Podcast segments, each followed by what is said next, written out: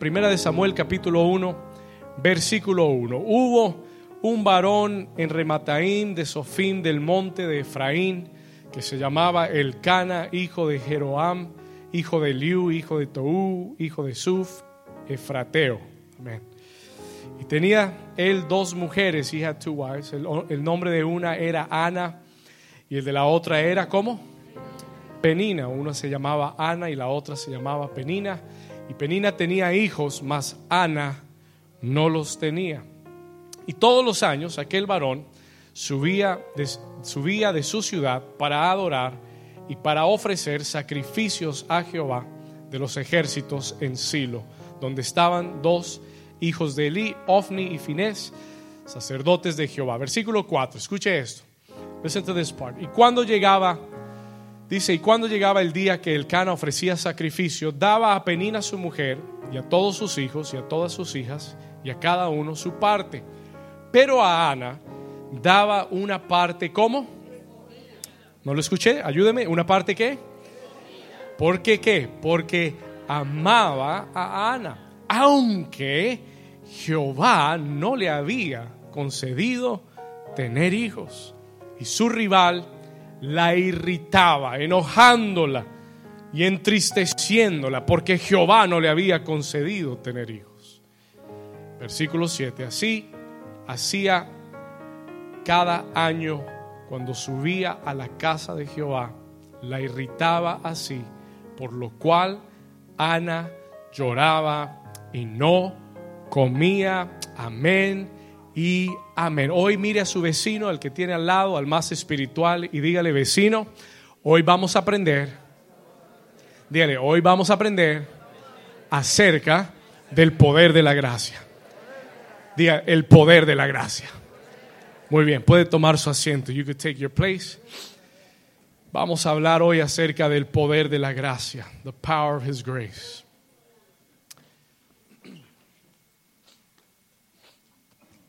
Muy bien. Yo he predicado este texto antes, algunas veces, pero esta vez en particular, mientras leía este texto, el Señor comenzó a hablarme de una forma nueva y fresca, just a fresh new way. Y la semana pasada, ¿cuántos estuvieron aquí la semana pasada? Déjenme ver su mano. ¿Cuántos de ustedes fueron bendecidos por esa palabra? Hablamos de la lepra de Naamán. Yo escuché ese mensaje en casa y a mí me dolió. It hurt me. Me, me, sacudió. Me arrepentí y me convertí de nuevo. Esta semana. I repented, converted again. Amén. Pero hablamos de la lepra de Naamán y la lepra de Naamán tiene que ver con el orgullo. It has to do with, with pride. Y aprendimos que aún teniendo dones y talentos y habilidades de parte de Dios, tenemos que tener mucho cuidado con la actitud de nuestro corazón y tenemos que tener mucho cuidado con, las, con la motivación. Y déjeme decirle algo para comenzar hoy. Let me tell you something quick to start today.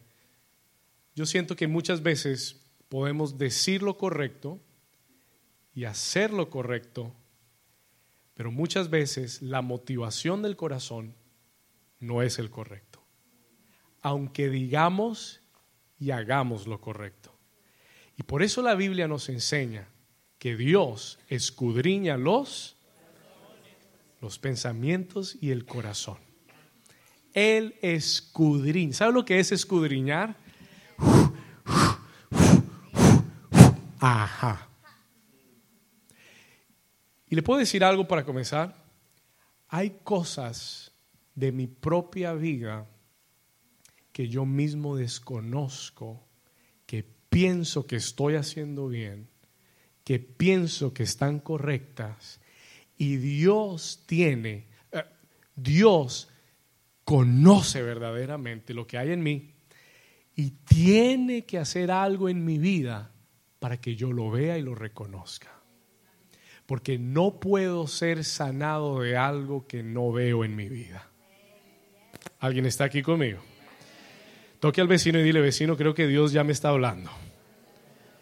Tell them, I think God is already talking to me. Muchas de las cosas que atravesamos en nuestra vida y en nuestro caminar con Dios son para nuestro propio bienestar. Porque el Dios que escudriña el corazón sabe cuál es la verdadera enfermedad que, tienes dentro que tú mismo no te has dado cuenta.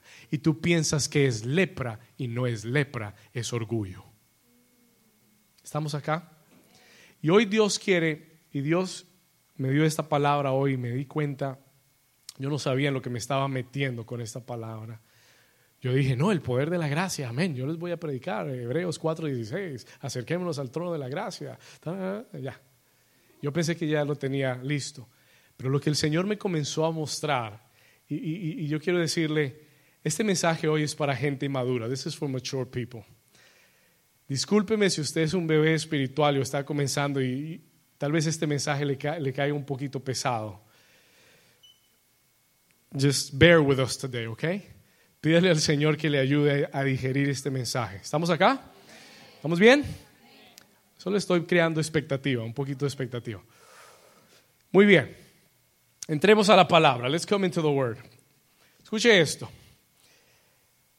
En el texto que leímos hoy encontramos la historia de un hombre llamado El Cana. Y este hombre tiene dos mujeres que representan, y, la verdad que las dos están puestas eh, opuestamente porque son un contraste total, they're a complete contrast.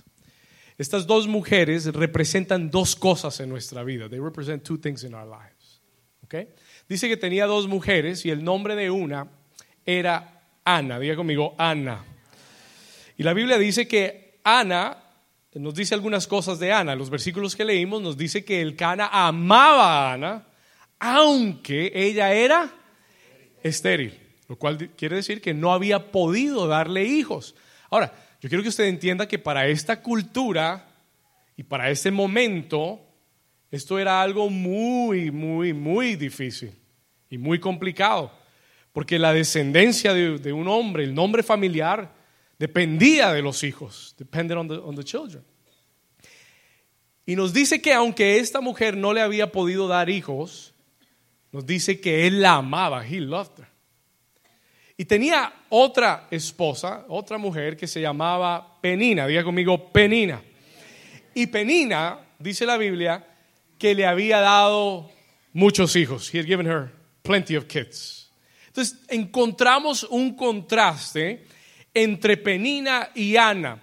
Y cuando usted busca estos dos nombres en la escritura, porque es muy interesante, hay muchos, muchos personajes en la Biblia que Dios no nos dice el nombre, pero cuando vemos este texto encontramos que Dios nos da el nombre de estas dos mujeres. He gives us their names. Y yo quiero enseñarle lo que quiere decir los dos nombres. El contraste entre Ana y Penina. Eh, el nombre de Ana, the name of Anna, escriba esto, por favor. Literalmente, el nombre de Ana, literalmente, si usted lo toma del hebreo y lo lee, literalmente el nombre de Ana quiere decir gracia. It means grace. Si que usted quiere decir eh, gracia en hebreo, solamente diga Ana. Y ya está gracia ahí. Porque el nombre de Ana quiere decir qué? It means grace. Y por eso Dios me llevó a este texto. That's why God took me to this text. ¿Estamos acá? ¿Por qué? Porque este es un texto que nos habla acerca de la... ¿No lo escuché? Nos habla acerca de la... Gracia. Ahora, el nombre de Ana quiere decir gracia. Pastor, ¿qué quiere decir el nombre de Penina? What does Penina mean? Anote esto, por favor, escriba esto. El nombre de Penina quiere decir joya. It is a jewel. El nombre de Penina quiere decir, ¿qué cosa? Joya. It is a jewel. Y este es un contraste entre estas dos mujeres. ¿Por qué? ¿Por qué joya es un contraste con gracia? Why are they a contrast? Escuche esto. ¿Por qué, ¿Por qué Penina era joya? Porque el valor de Penina estaba en ella misma. Porque ella brillaba con luz propia, with her own light. Ponme atención. Miren lo interesante que la Biblia nos enseña que las vestiduras de Lucifer eran qué? Piedras. La Biblia dice que cuando Lucifer fue creado, when he was created, sus vestiduras estaban hechas de qué? De piedras preciosas. Y eso le jugó en contra porque él dijo, uy, mire lo bonito que soy yo. Porque él se vio al espejo un día y dijo, yo, soy diferente a todos, yo soy más bonito que todos, miren todas esas joyas que tengo yo. Y cuando la Biblia habla de Penina, nos presenta la imagen de una persona que tiene su valor en sí misma, que brilla con luz propia. ¿Cuántos me están entendiendo? Y eso es el contraste de la gracia. That is the contrast of grace. Porque cuando tú tienes gracia, tú no brillas con tu luz, tú brillas con la luz de Jesús. ¿Alguien me está entendiendo? ¿Estamos bien hasta acá? Y hay un gran contraste entre estas dos, dos mujeres. There's a great contrast between these two women. Y la Biblia dice de Penina algo muy interesante. Escuche esto. ¿Por qué no me acompaña? Acompáñame al versículo 6 por un momento. Come with me to verse 6. Mire lo interesante de este texto, por favor. La mujer llamada Ana, la mujer que es llamada Gracia, la que tiene la gracia sobre ella, no ha podido tener hijos.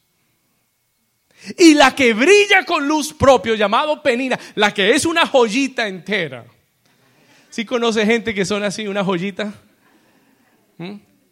Es una joyita, ese hermanito es una joyita. Por eso es que le dicen joyita.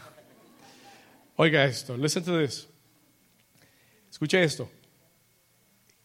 Qué contraste y qué incógnita el ver que aquella mujer que está dependiendo de la gracia no tiene hijos. Y aquella que brilla por sí sola tiene una cantidad de hijos. Y aquella que está brillando con esa cantidad de hijos, dice que irritaba, enojándola y qué más? y entristeciéndola.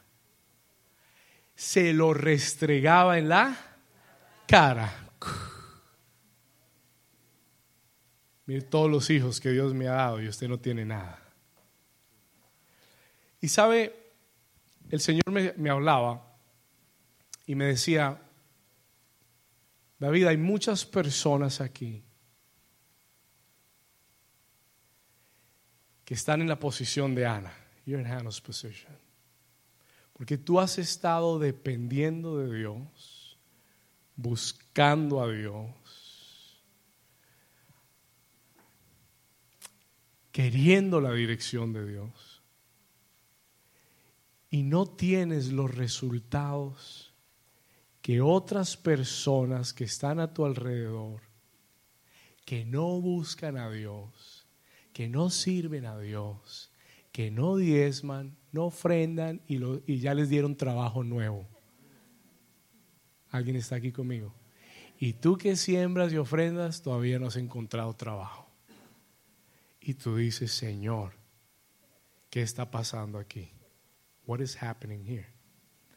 Muchas veces nos permitimos afligir, nos permitimos entristecer nos permitimos enojar e irritar cuando vemos a aquellos que con su propia fuerza y su propia habilidad y su propio talento alcanzan las cosas que nosotros le estamos pidiendo a Dios y después nos las restriegan en la cara. ¿Alguien está aquí? ¿Alguien sabe lo que le estoy hablando o estoy hablando en chino? Muéstrame su mano si entiende lo que le estoy diciendo. If you understand what I am saying. Si usted entiende lo que le estoy diciendo. Escúcheme. Pon atención.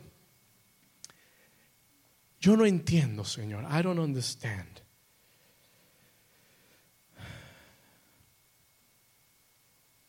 No entiendo si yo he puesto mi mirada en ti. No entiendo si yo te he seguido y estoy dependiendo de ti. ¿Por qué esa persona que hizo las cosas torcidas ya tiene sus papeles y yo todavía no tengo los míos?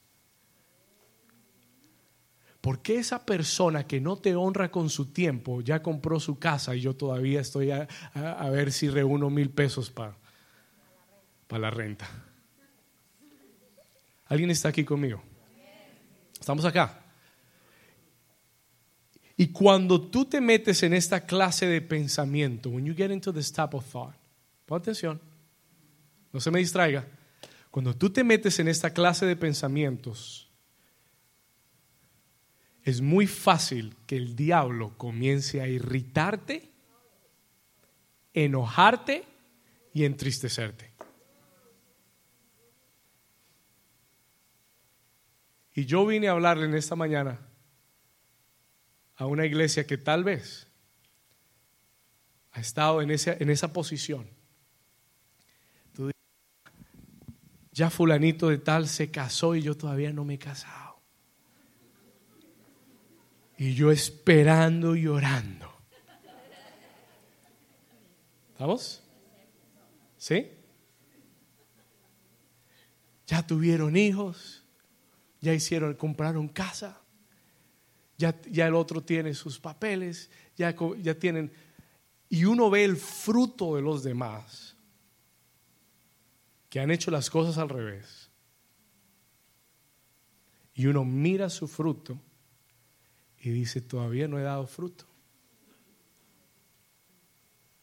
Y una vez más, one more time, el diablo usa eso para irritarte para enojarte. Y muchas veces nos enojamos con Dios. We get upset with God. Señor, pero yo te he servido.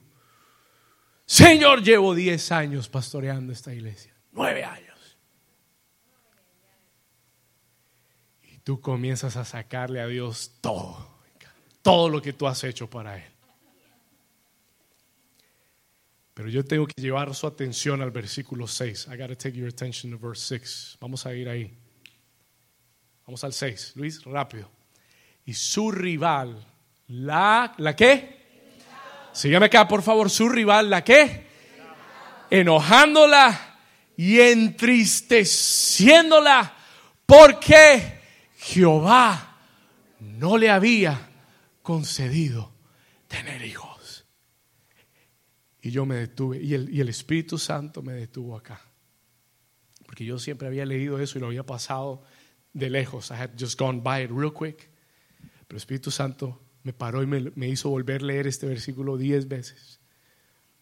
Y me preguntó, ¿quién fue el que no la dejó tener hijos? Who was it that was stopping it from having kids? Un momentico, un momento. Sí, sí, sí su, rival la irritaba y la enojaba. Pero Ana se dejaba irritar y enojar. Pero Ana no consideraba que la razón del problema no era que su rival tenía más que ella. Ana no consideraba que la razón por la que ella no tenía fruto es porque Jehová mismo no le había dejado tener fruto.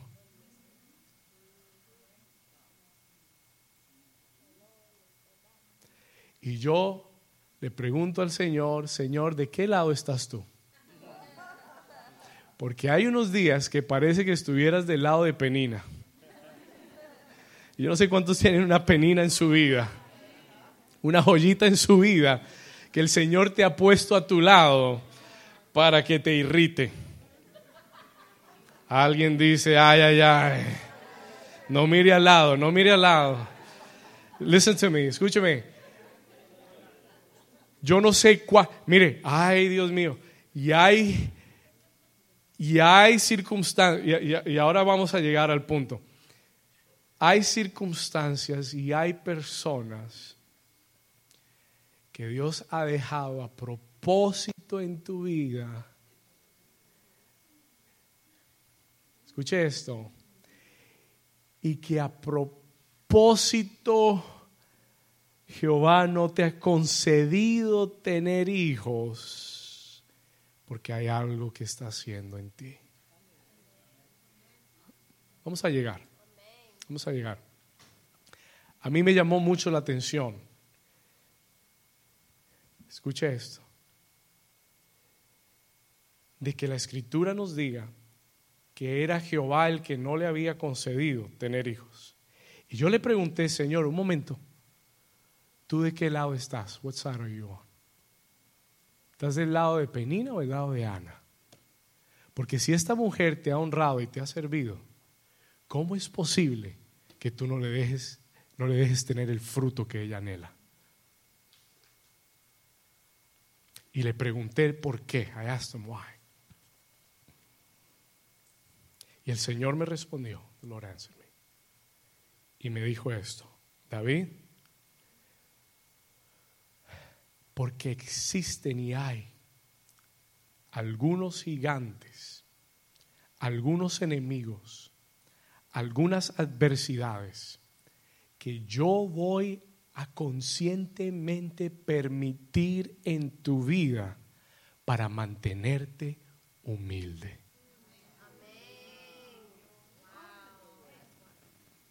¿Sabe lo que Dios le dijo a Israel? Cuando Israel salió de Egipto, iban camino a la tierra prometida. ¿Sabe lo que Dios le dijo a Israel? You know what God told Israel? No voy a sacar todos los gigantes de una. Te conviene que te deje algunos gigantes en la tierra. Porque si no, porque si saco todos los gigantes y no te dejo algunos, las fieras del campo van a crecer y se van a multiplicar y después no vas a poder lidiar con ellas. Entonces, a propósito, voy a dejarte algunos gigantes. ¿Y sabe lo que Dios sabía? Que esos gigantes iban a mantener a Israel humilde, pero bien humilde. ¿Alguien está aquí conmigo? Ay, ay, ay, ay, ay. ¿Cuántos saben que Dios te conoce a ti mejor que lo que tú te conoces? Oh, yes. He knows you better than you know yourself. Déjeme decirle algo. Yo me puedo engañar a mí mismo. Yo puedo engañarme a mí mismo y decir, no, yo soy humilde. No, no, no, yo estoy bien. Yo tengo un corazón humilde ante el Señor. Y en el momento que tú dices que eres humilde, dejas de ser humilde. Alguien dice amén. En el momento que tú tienes que decirle a alguien o contarle a alguien lo, humilde que eres, ya dejaste de ser humilde. You're no longer humble. ¿Estamos acá?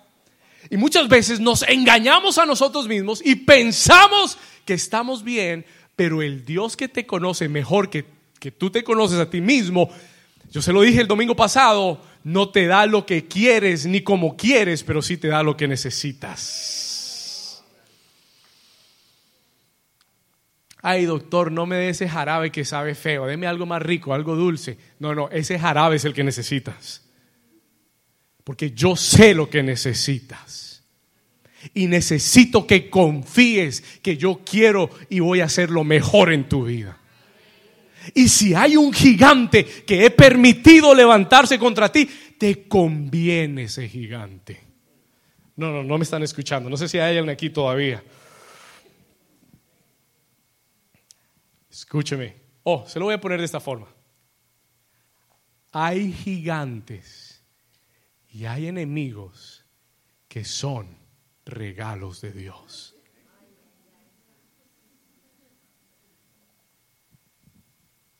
Este no es el mensaje que usted quiere oír hoy. Hoy no vine a decirte que Dios te va a quitar los gigantes. Hoy viene a decirte que Dios va a usar los gigantes. ¿Alguien está aquí conmigo? Pastor, ¿y por qué Dios quiere poner esos, ese gigante en el trabajo? que me está haciendo la vida imposible. Alguien dice, ay, ay, ay. Ese jefe que me tiene, que estoy orando para que el Señor se lo lleve. No, mano, no. Déjeme decirle algo. Hay gigantes que son regalos de Dios.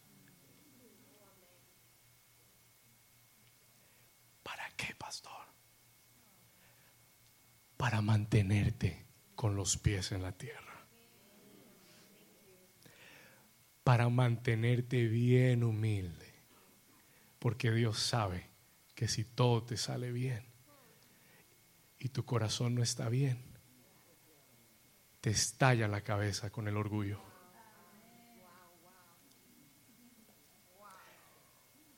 No, a mí no, pastor. Sí, a ti. ¿Le puedo confesar algo? Me voy a hacer una confesión. confession.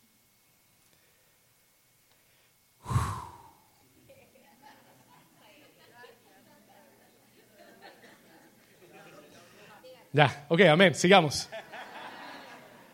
Atención.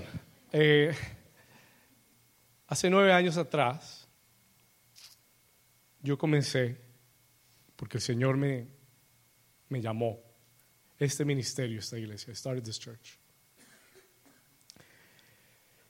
Y antes había estado en ministerios muy grandes, tremendos ministerios, muy usados por Dios. Y he visto ministerios crecer y ser levantados. Y cuando yo llegué al ministerio, cuando llegué a abrir esta iglesia, yo decía, yo decía, yo soy un buen predicador. Dios me ha dado dones y talentos. Yo ya he pasado 10 años sirviendo a Dios en otras iglesias. Yo sé que el día que yo abra esta iglesia, vamos a crecer, pero tremendamente. No lo decía, pero lo pensaba. Yo estaba convencido de que en los primeros años de esta iglesia íbamos a tener miles de personas. I was convinced. No solamente porque lo creía posible o lo creo posible, porque Dios me había hablado de eso también. Mis acciones no eran incorrectas, mis palabras no eran incorrectas, mi motivación no estaba bien. ¿Sabe lo que hizo Dios? ¿Y sabe lo que Dios ha hecho con esta iglesia? ¿Le puedo contar lo que esta iglesia es para mí? Esta iglesia es un gran desafío para mí. y con eso no quiero decir que no es una bendición, es una bendición. Pero esta iglesia me ha formado, me ha humillado, y no digo la iglesia, digo Dios a través, yo pensé que yo iba a hacer crecer este ministerio. Y Dios un día me enseñó, yo no te di esta iglesia para que tú lo hicieras crecer, yo te di esta iglesia para que tú crecieras. ¿Cómo te quedó el ojo? Primer año, 20 personas sudando, predicando, trabajando y haciendo todo lo que yo sabía hacer. Segundo año, crecimos a 25 personas. Gloria a Dios. Señor, ¿qué está pasando? ¿Qué estoy haciendo mal? Cambiando aquí, cambiando allá, haciendo aquí, haciendo allá. Tercer año, no podíamos pasar las 30 personas. We couldn't get past 30 people. Tres años, no podíamos pasar 30 personas. Y después del tercer año, yo dije, Señor, tal vez el problema soy yo. Maybe the problem is me. No que estoy predicando mal, no que le estoy enseñando mal a la gente, pero tal vez lo que tú me estás enseñando es que no soy yo.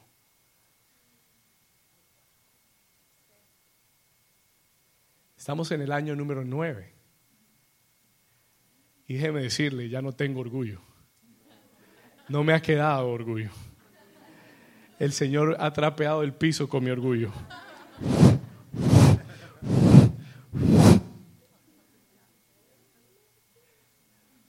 Porque yo entendí que no es nada en mí.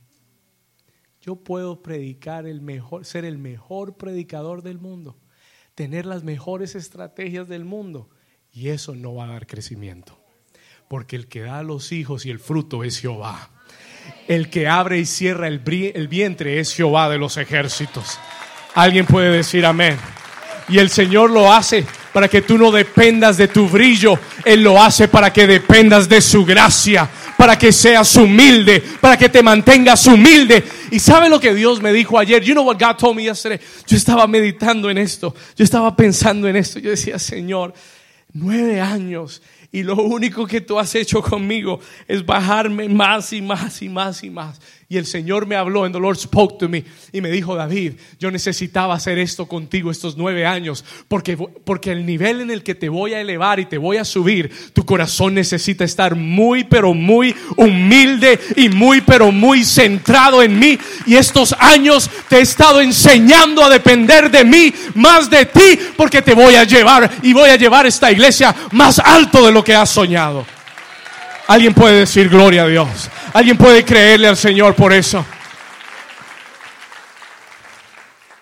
Y entonces mientras escribía este mensaje, le dije, gracias Señor, porque aún el, el, crecimiento lento de este ministerio, aún las adversidades en esta iglesia han sido un regalo tuyo. Been a gift from you. ¿Alguien Dios le está hablando?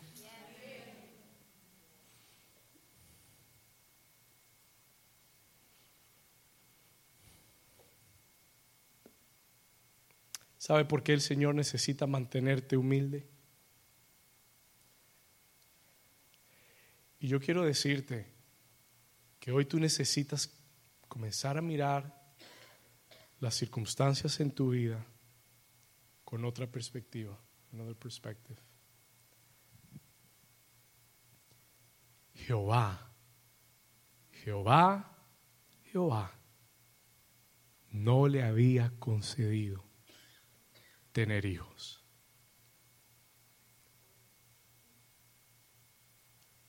Y tal vez hoy tú necesitas reconsiderar las adversidades y las circunstancias que estás atravesando. Y en vez de reprender el gigante, tal vez tienes que tal vez tienes que ir a, Walmart y comprarle una tarjeta de agradecimiento al gigante. Thank you card for that giant. Porque tal vez ese gigante es un regalo de Dios para humillarte y para mantenerte humilde. Porque Primera de Pedro capítulo 5 nos enseña, note esta cita por favor, Primera de Pedro 5 versículo 6 dice, humillaos pues bajo la que? La poderosa mano de Dios, para que Él, para que quién, ¿quién te va a exaltar? Penina se exalta ella misma porque tiene mucho talento y todo el que tiene mucho talento tiene que cuidarse y el que es muy inteligente tiene que cuidarse y el que tiene muchos títulos tiene que cuidarse. ¿Por qué? Porque tú puedes llegar a pensar que eres tú. You could think it was you. Tú puedes llegar a pensar que fue tu don, tu habilidad, tu talento, ¿ah? Eh, lo bonito que yo soy, how beautiful I am, how pretty I am. Pero lo que a mí más me interesa no es tener fruto, sino que el fruto que tenga venga de la mano de Dios. Alguien dice amén a eso. Alguien le da un aplauso. Mire lo que dice, humillaos pues bajo la poderosa, diga la poderosa mano de Dios. ¿Cómo me humillo yo bajo la mano de Dios cuando me someto a Dios? Aprendimos de nada más la semana pasada que yo no puedo hacer las cosas cuando yo quiera y a mi manera. Si lo vas a hacer a tu manera, no cuentes con Dios. Naamán dijo, ¿y por qué en el Jordán? ¿Por qué no puede ser en un río en Damasco? Hay ríos más bonitos, dicho sea de paso, el Jordán es un río sucio. Es un riachuelo. Por eso Naamán no quería ir. ¿Por qué siete veces? ¿Por qué no dos veces? ¿Por qué no tres veces? Mejor tres veces la Trinidad, son tres veces. Mejor cuatro, cuatro evangelios, cuatro veces. Mejor cinco, cinco es gracia, cinco veces. No, Dios dijo siete veces. Porque a Él se le dio la gana decirte siete veces. ¿Alguien está aquí? Y si tú no estás dispuesto a someterte bajo la poderosa mano de Dios, desde hoy te anuncio, I will tell you today, si tú no te sometes bajo la mano de Dios, Dios se encarga de humillarte. Y si no, pregúntele a Nabucodonosor.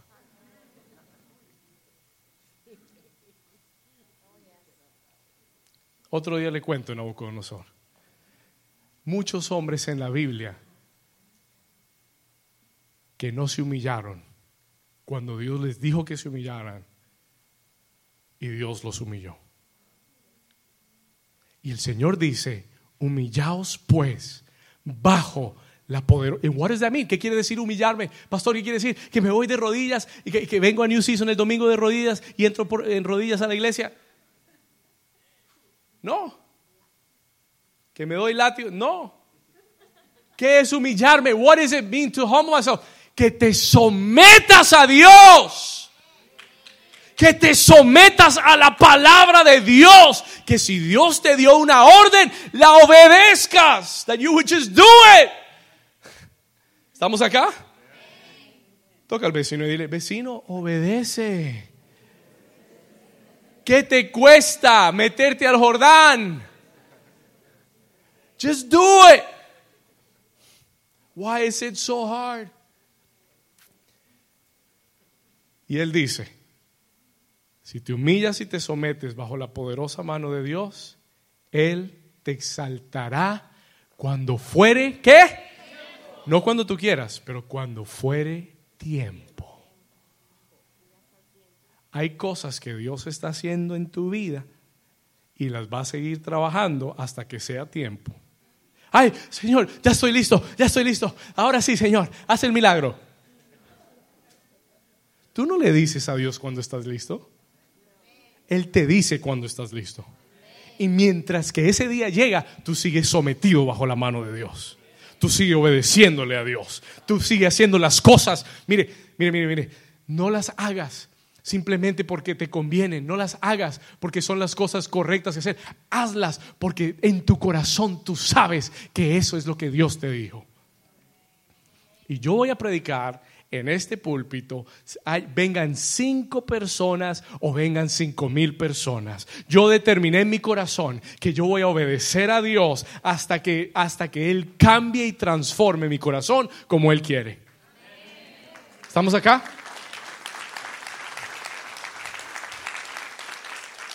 Tengo que seguir. I have to keep going. Alguien Dios le está hablando hoy.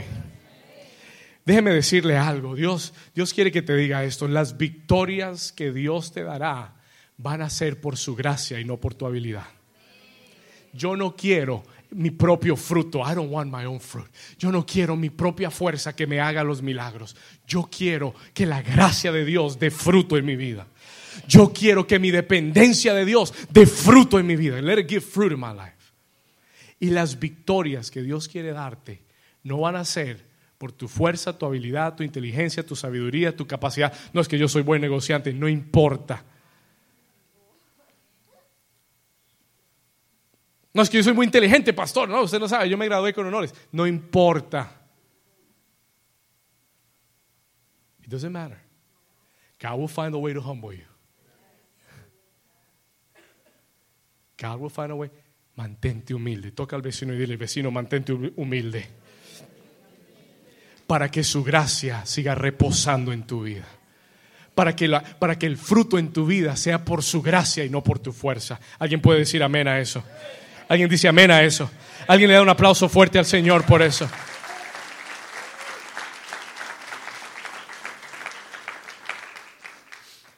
Entonces, hay situaciones, there are situations diseñadas por Dios para mantenerte humilde. Hay situaciones que parecen adversas, hay enemigos, que Dios subcontrató y que son un regalo para tu vida. Pastor, pruébemelo, yo no le creo, I don't believe. Ese es el diablo. Encontré un texto que siempre lo había leído, pero nunca lo había entendido, como ayer. Acompáñeme a 2 de Corintios capítulo 12, 2 Corinthians chapter 12. Vamos a llegar, yo necesito llegar acá y dejarte esto en el corazón. Ese es un mensaje sencillo, it's a simple message. Segunda de Corintios capítulo 12.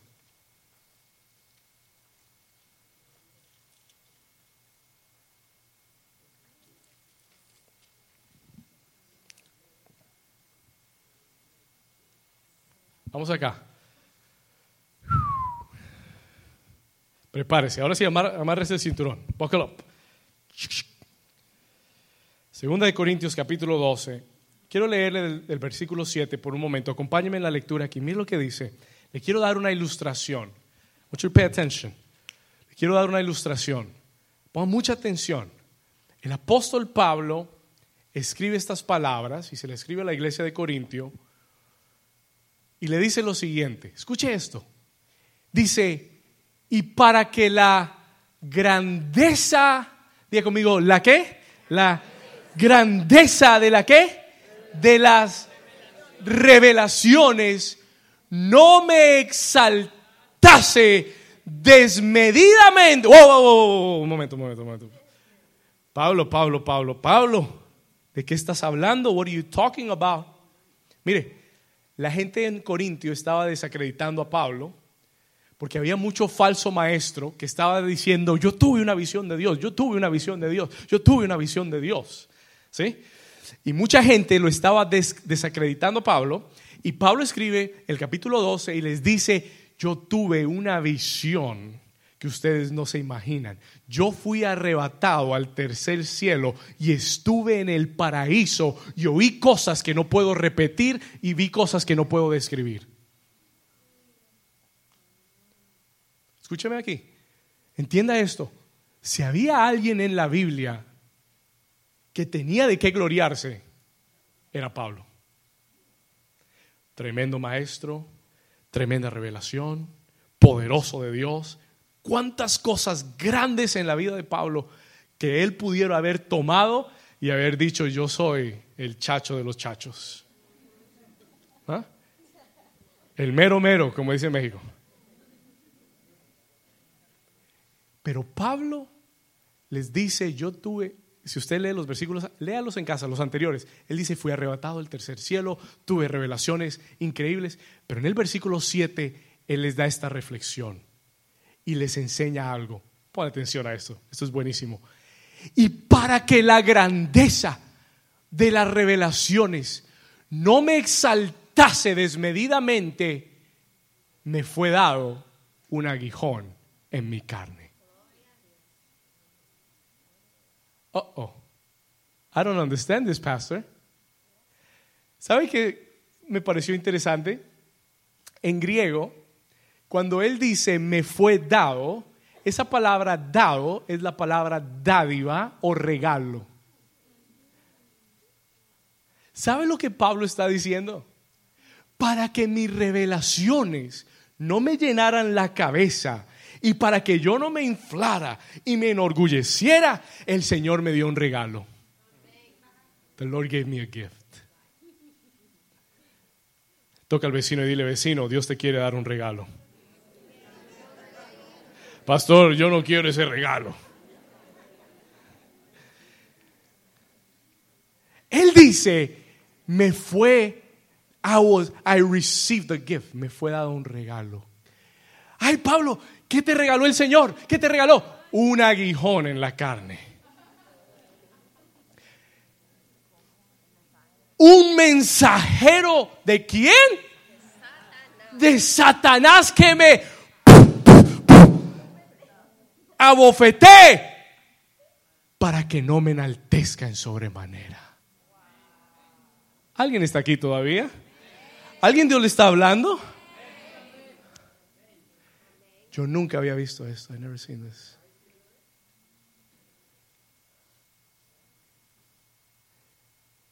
Y entendí que hay mensajeros del enemigo que te traen regalos de Dios. Y que si tú solamente lo ves por el mensajero, puedes, puedes llegar a despreciar el regalo. Porque tú dices, no, ese, ese, ese mensajero de FedEx es mensajero del diablo.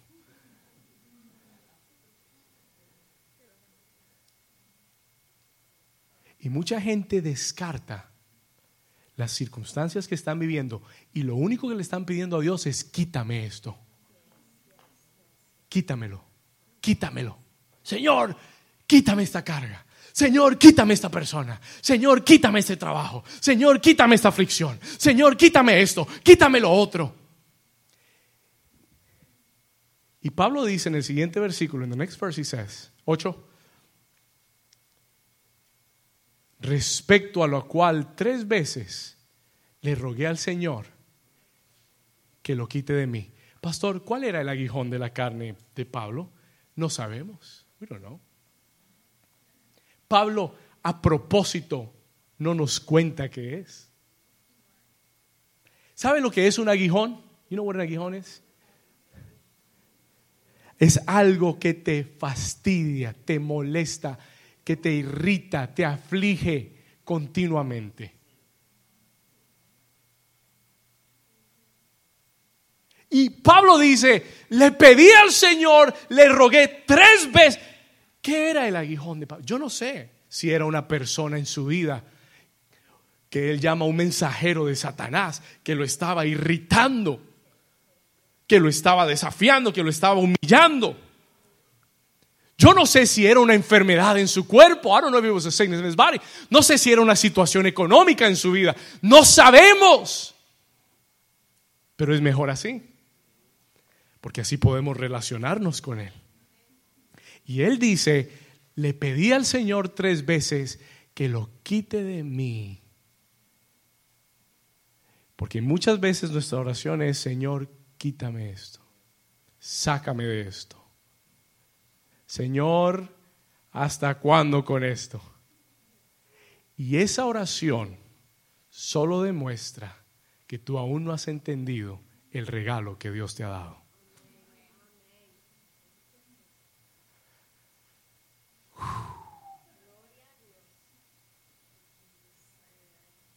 Toca al vecino y dile, vecino, aunque no parezca, es un regalo.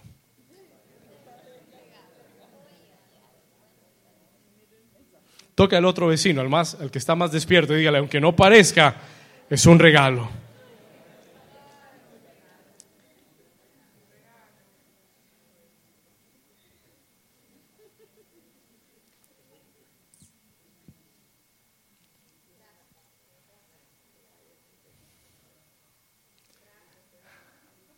Estoy dejándolo para que lo dijera. ¿Cuántos tienen un regalito de Dios en su vida. Este mensaje era para la iglesia hoy, gloria a Dios. Escuche esto. Listen to this. Un mensajero de Satanás para que me abofetee. Déjeme decirle algo. Por si usted no lo sabía. ¿Cuántos saben que el diablo ya está vencido? Mire, no se preocupe por el diablo, el diablo está vencido. Aquí está lo que usted tiene que saber. This is what you need to know. El diablo trabaja para Dios sin saberlo. Él no lo sabe. Él no, no, tiene ni la menor idea. Él llevó a Jesús a la cruz pensando que lo iba a matar. Lo que no sabía es que en la cruz Jesús iba a redimir a toda la humanidad.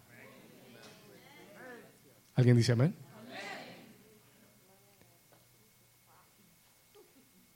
Y hoy en día, el Señor usa al Satanás como mensajero. Y lo tiene enviando paquetes. He's got him sending packages. Pero el que puso la dirección en el paquete fue Dios.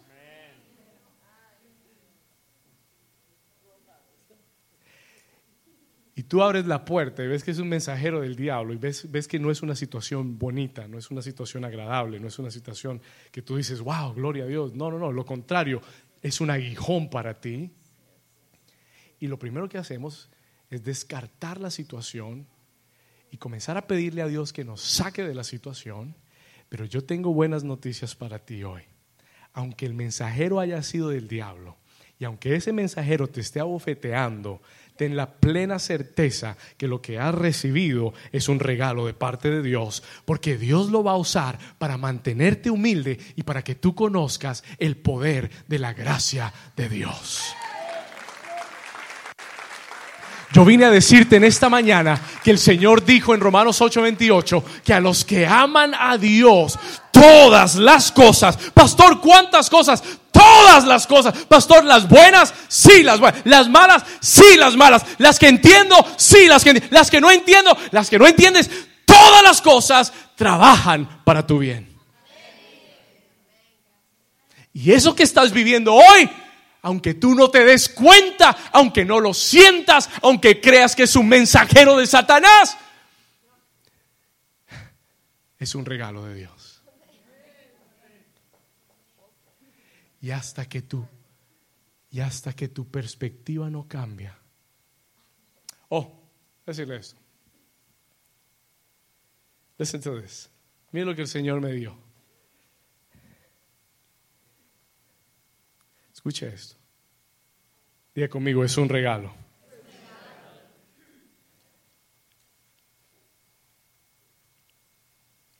Porque lo que el enemigo usa para tratar de irritarte, Dios lo usa para transformarte. Porque las herramientas del diablo para irritarte, enojarte y entristecerte son las mismas herramientas que Dios va a usar para cambiarte a ti. Y al final del día, lo que a Dios más le interesa es cambiarte a ti. Lo que Dios más quiere es que tú seas dependiente de Él.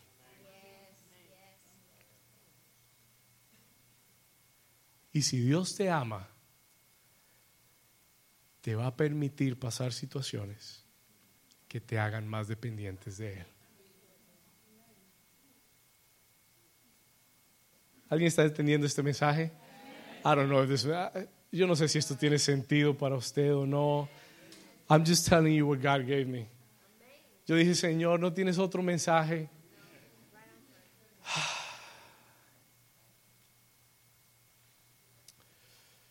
Pablo le dijo, Señor, quítame este aguijón, quítame esta situación, quítame esto que estoy pasando. Tres veces rogó y a la tercera vez se dio cuenta que esto era un regalo de Dios. Y a la tercera vez oyó la voz de Dios que le dijo, versículo, vamos a regresar, segunda de Corintios 12. Let's go there quickly, Luis. Segunda de Corintios 12, versículo, ¿dónde estábamos? 9, verse 9. Vamos al 9.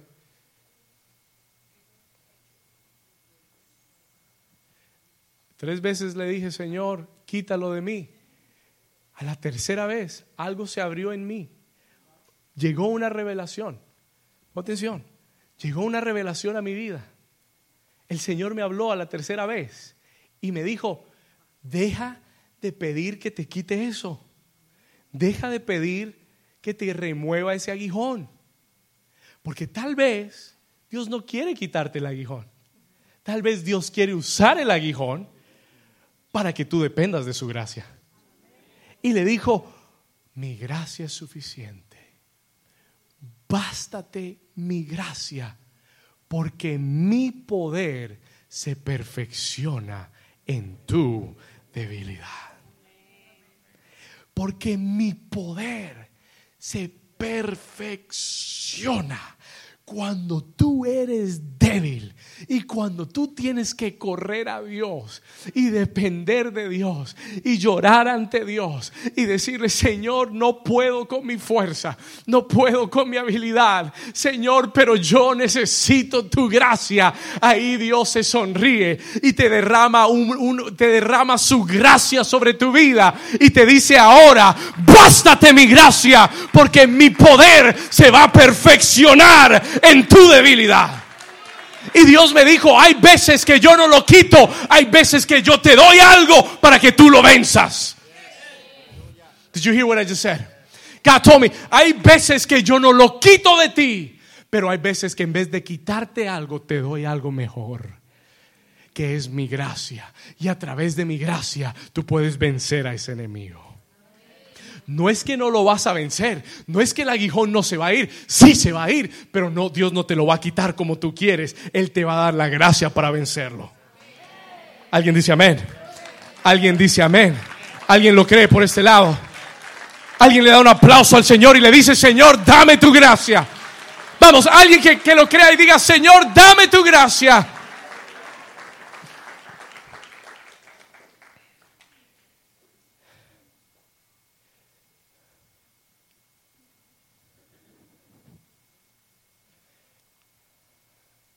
Él no me quitó el aguijón, pero sí me dio su gracia. ¿Qué es la gracia? What is grace? Anote esto, por favor. Voy a terminar. I'm going to finish. Anote esto. ¿Qué es gracia? Vamos a continuar el próximo domingo acá. We're going to continue next Sunday. ¿Qué es gracia, pastor? Anote esto, por favor. Write this down.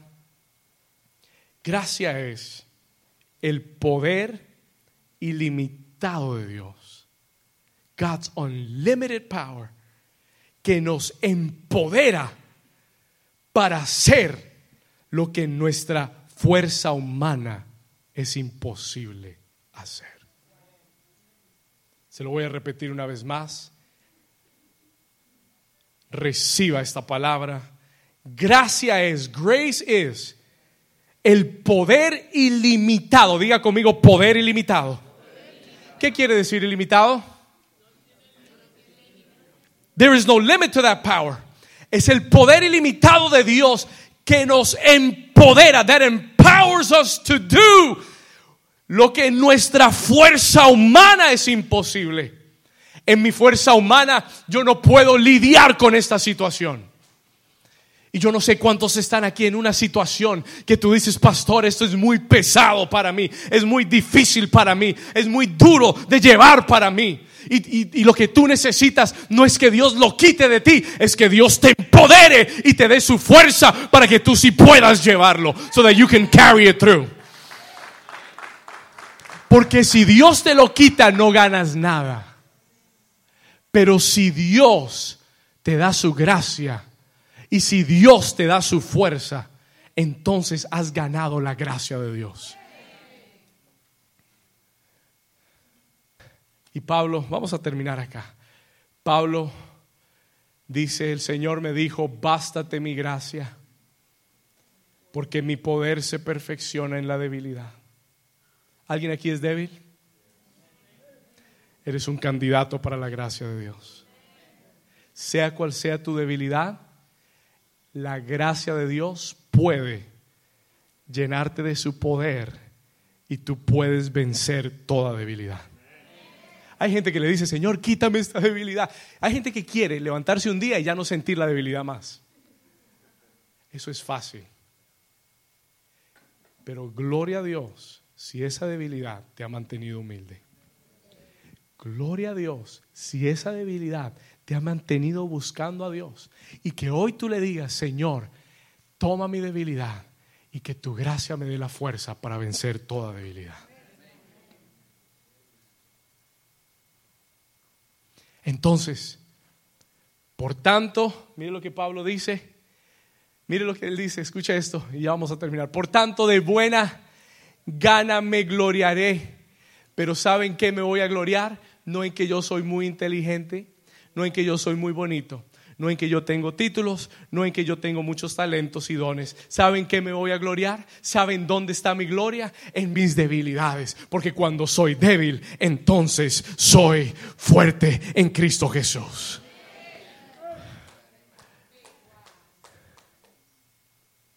Me voy a gloriar más bien en mis debilidades para que repose sobre mí el poder de Cristo. Versículo 10, verse 10. Mire esto, por lo cual, por lo cual, por amor a Cristo, me gozo. Oh, ya no me irrito, ya no me, entristezco, ya no me enojo. Ahora me... Escriba esto, por favor, write this down. La gracia cambia tu perspectiva. Si tu perspectiva es la misma de antes, todavía no has conocido la gracia. Pero en el momento en que tu perspectiva cambie, es porque la gracia está operando en ti. En el momento que el aguijón deja de ser una aflicción y comienza a ser un gozo para ti, you know that grace has hit your life. ¿Lo entendió? Se lo voy a repetir en el momento que tú llegues a esa oficina y ese jefe deje de ser una irritación y tú entres con el gozo de Dios a esa oficina, tú vas a saber que la gracia de Dios está reposando sobre tu vida. You're gonna know the En el momento que tú entres a tu casa y en vez de estar irritado, enojado y amargado y tú entras con el gozo de Dios, tú dices, ¿de dónde salió? Del trono de Dios, de humillarme ante Dios, de la gracia de Dios. Entonces cuando soy débil, soy fuerte. Y Pablo ha redefinido ese aguijón en su vida. Ya esto no me irrita, ya esto no me enoja, ya esto no me entristece, ahora esto me da gozo. Pablo, ¿en qué te gozas? Eh, eh, en, en, el salario, en el aumento que te dieron en el trabajo? No. ¿En qué te gozas? ¿Que compraste un nuevo carro? No. ¿En qué te gozas? ¿Saben qué es me gozo? Me gozo en las debilidades, en las afrentas, en las necesidades, en las persecuciones, en las angustias, porque cuando soy débil, entonces soy fuerte.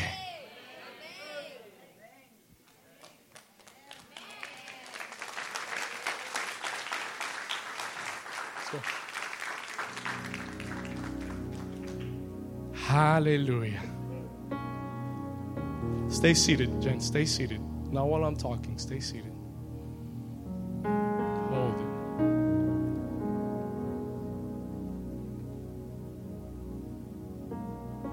Cierre sus ojos por un momento, por favor. Ah.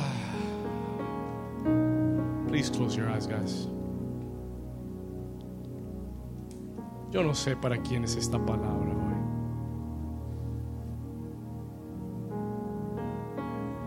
Yo no sé cuál es tu debilidad. I don't know what your weakness is. Yo no sé cuál es el aguijón que te ha estado afligiendo. Pero sabe lo que Dios me dijo que te dijera? You know what God told me to tell you today?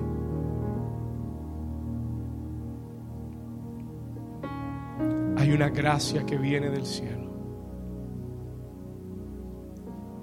una gracia que Dios envió a través de Jesús. La Biblia dice que Él tenía gracia sobre gracia. He was grace upon grace.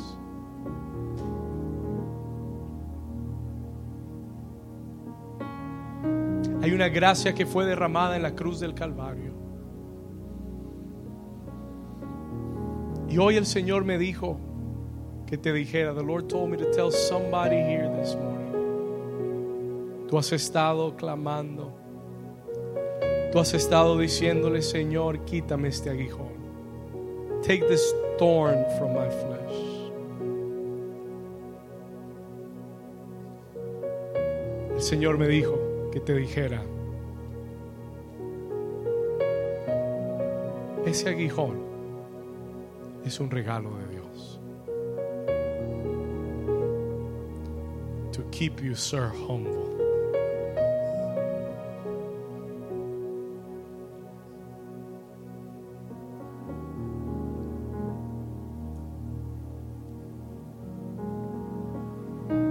muchos de ustedes creen que son humildes.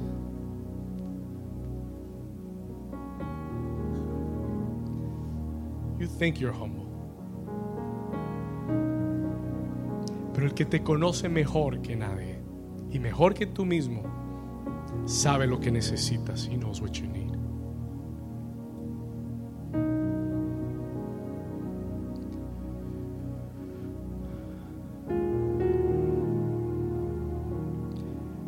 El Señor me dijo que te dijera, dile a mi iglesia que hay una gracia. There is a grace. Que hay una gracia. There is a grace. Levanta tus manos. Hay una gracia que Dios quiere derramar y va a derramar en este tiempo. ¿Sabe? Estábamos leyendo en estos días Zacarías, el libro de Zacarías. Pastor Esther, ¿sabe lo que dice? Espíritu de oración y gracia. ¿Hacer what?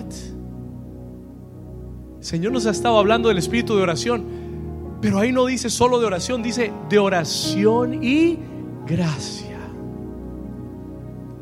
Dios está haciendo algo en el corazón de esta iglesia.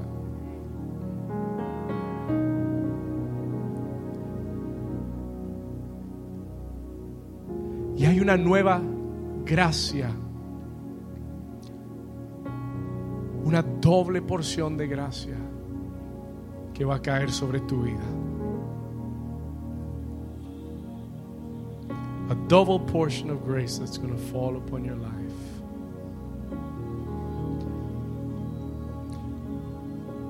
Una doble porción de gracia que va a caer.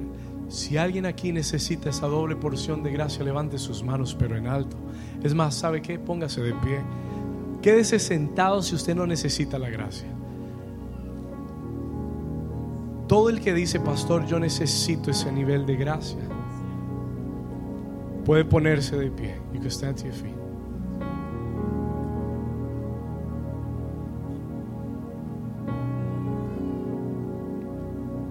Pero si se va a poner de pie, no se quede con los brazos cruzados. Tiene que levantar sus manos al trono de la gracia. You've got to lift up your hands to the throne of grace. Hebreos 4:16, Hebrews 4:16.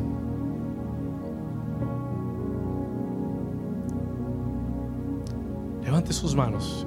Le leo esto y terminamos. Y voy a orar por usted.